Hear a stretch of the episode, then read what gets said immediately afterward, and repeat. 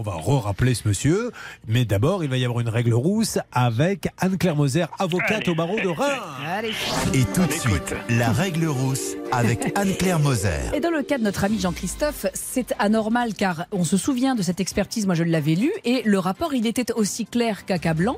Il y avait bel et bien une faute qui avait été faite et c'était la faute originelle. Il y avait vraiment un problème d'étanchéité. C'est vraiment ce qu'il ne faut pas faire quand on se prend avec des toitures.